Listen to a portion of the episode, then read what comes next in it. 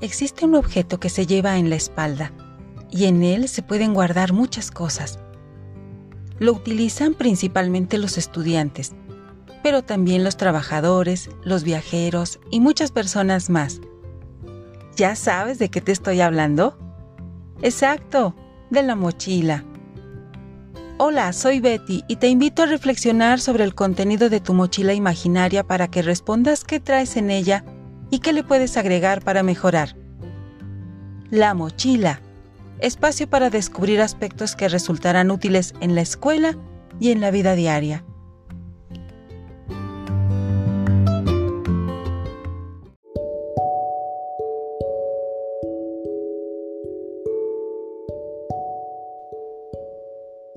Revisa tu mochila imaginaria y piensa en lo siguiente.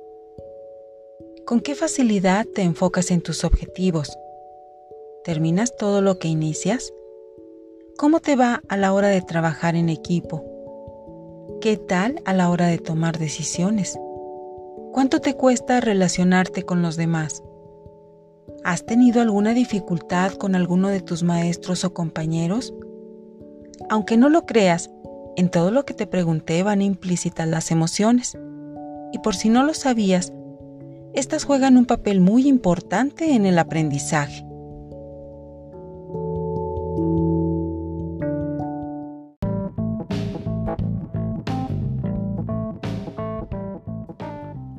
¿Te imaginas que alguien utilice hasta 40 palabras distintas para definir algo? Pues los esquimales lo hacen por ejemplo, para referirse a la nieve, ellos dicen agua-nieve, nieve gris, nieve fina, lluvia nieve. ¿Por qué lo hacen? Porque nombrarla de una forma más precisa les permite adaptarse mucho mejor al difícil entorno en el que viven. Pues bien, al igual que los esquimales, identificar y nombrar cada una de las emociones experimentadas nos ayudará a adaptarnos mejor a nuestro entorno, a sentirnos seguros y saber reaccionar ante las situaciones que se nos presenten. Bueno, y aunque sea un término tan común, ¿me podrías decir qué son las emociones? ¿Cuántas conoces o has experimentado? ¿Sabías que hay un listado de poco más de 250? Cuantas más emociones conozcas, más fácil será identificarlas cuando se manifiesten y del mismo modo sabrás qué hacer frente a ellas. Los expertos dicen que son reacciones psicofisiológicas que representan modos de adaptación a ciertos estímulos percibidos. O sea, que son aquello que sentimos cuando percibimos algo o a alguien. Imagina que cierto día vas caminando por la calle con tu grupo de amigos y de repente se escucha un ruido muy potente. ¿Qué harías? De seguro ni la pensabas y de inmediato brincas, corres o te pescas de quien tengas más cerca.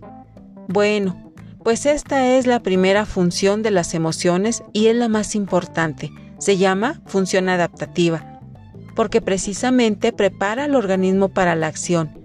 Así que gracias a esta capacidad podemos actuar eficazmente. El segundo propósito de las emociones es la función social. Nos permite expresar nuestro estado de ánimo e interpretar el de los demás, lo que facilita la interacción social. Por eso, la comunicación no verbal que reflejamos es muy importante. Y el tercer propósito se encuentra en la función motivacional. Cualquier conducta motivada produce una reacción emocional a la vez que cualquier emoción impulsa una motivación hacia algo. Por ejemplo, si nos sentimos alegres al convivir con otra persona, estaremos más motivados para volver a verle. Algunos estudios demuestran que las emociones ayudan a fomentar el aprendizaje, ya que pueden estimular la actividad de las redes neuronales reforzando las conexiones sinápticas. Dicho de otra manera, el cerebro aprende más rápido cuando se involucran las emociones.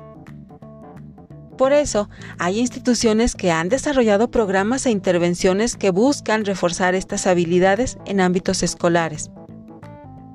Por ejemplo, el Centro de Inteligencia Emocional de la Universidad de Yale creó Ruler, que se enfoca en el desarrollo de habilidades socioemocionales en estudiantes, docentes y directores de centros escolares. Learning to Be es una iniciativa de la Unión Europea realizada por investigadores de la Universidad Loyola y expertos de otros siete países europeos, quienes trabajan bajo el lema de hacer visible el aprendizaje social y emocional en las escuelas. En nuestro país, hace poco más de una década se implementó el programa Construyete, con el objetivo de mejorar los ambientes escolares y promover el aprendizaje de las habilidades socioemocionales entre los chavos de prepa como tú. Pero, ¿y qué son las habilidades socioemocionales?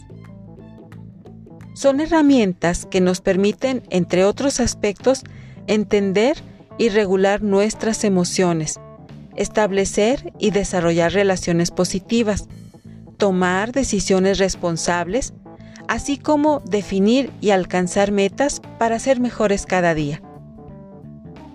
Y es que estas habilidades, junto a las cognitivas y físicas, ayudarán a mejorar el cuidado de la salud corporal y mental a partir de la elección y práctica de hábitos y estilos de vida saludables.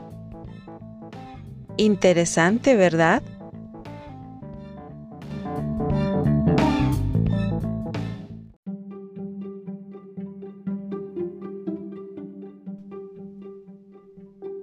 De lo que te compartí, ¿qué podrías agregarle a tu mochila imaginaria?